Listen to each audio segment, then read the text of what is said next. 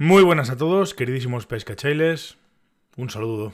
Soy Miquel y estoy las gracias por estar al otro lado y por dar soporte, por ayudarme, por todo lo que hacéis o por todo lo que estáis al otro lado y me, y me escucháis y bueno, interactuáis y demás.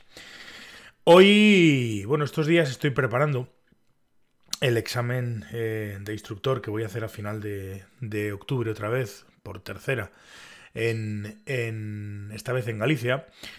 Y bueno, he estado entrenando, y vengo de, entrenar y estaba dándole vueltas al tema de la importancia, entre comillas, de ya no solamente del equipo, del entrenamiento, sino también la campa de lanzado, la campa donde vais a entrenar, tiene que tener ciertos requisitos. Y digo esto porque, pues hoy he acabado un poco mosca, porque la campa a la que suelo ir, que es una campa que está bastante bien, pues tiene, claro, estamos en una época en la que está no ha llovido prácticamente, está todo muy seco y, ahí ha crecido un montón de malas hierbas, matojos y demás y al final pues de cada, un, de cada lance tienes cinco enganchones.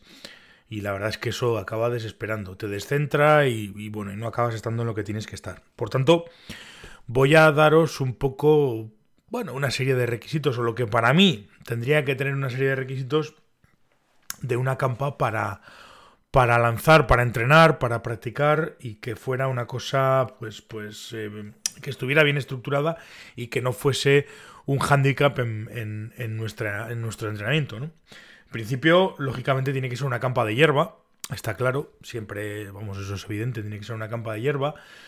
Em, si puede ser hierba artificial ya sería la leche, pero bueno, no es, no es nada fácil encontrar un sitio de hierba artificial, con lo cual pues, pues debería ser una campa de hierba. Tiene que tener relativamente hierba más o menos tupida, más que nada para que no haya grandes calvas y no sufra demasiado la línea. La línea va a sufrir siempre, pero para que no sufra demasiado. Con lo cual pues debería tener más o menos hierba. Eh, debería ser una campa, digamos, eh, lo más em, no solamente plana, sino que estuviera, digamos, nivelada posible, porque no es cómodo y no es nada fácil eh, lanzar en una campa que tenga un desnivel bastante acuciado, bastante, bueno, no te digo que sea muy grande, pero con que tenga un poco de desnivel ya se va a dar, ya se va a notar y a la hora de entrenar pues pues pierdes un poco la perspectiva y no es no es nada cómodo. Eh, mm, no debería de tener, debería, o por lo menos debería ser una campa que pudierais eh, minimizar o que no tuviera lo, tuviera lo menos posible malas hierbas, hierbajos, matojos y, sitios donde se pudiera enganchar la, mosca.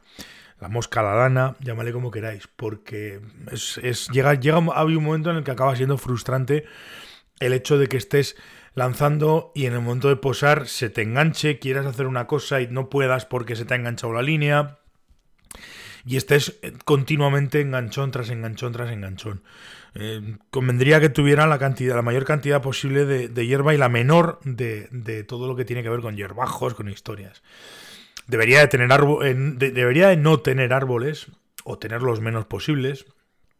Básicamente por lo mismo, buscamos una campa en la que podamos entrenar todo tipo de, de, lances, con lo cual necesitamos sitio, tanto en distancia como lances de presentación, como lo que sea, vamos a necesitar sitio, con lo cual, pues, pues cuanto más despejada esté, mejor.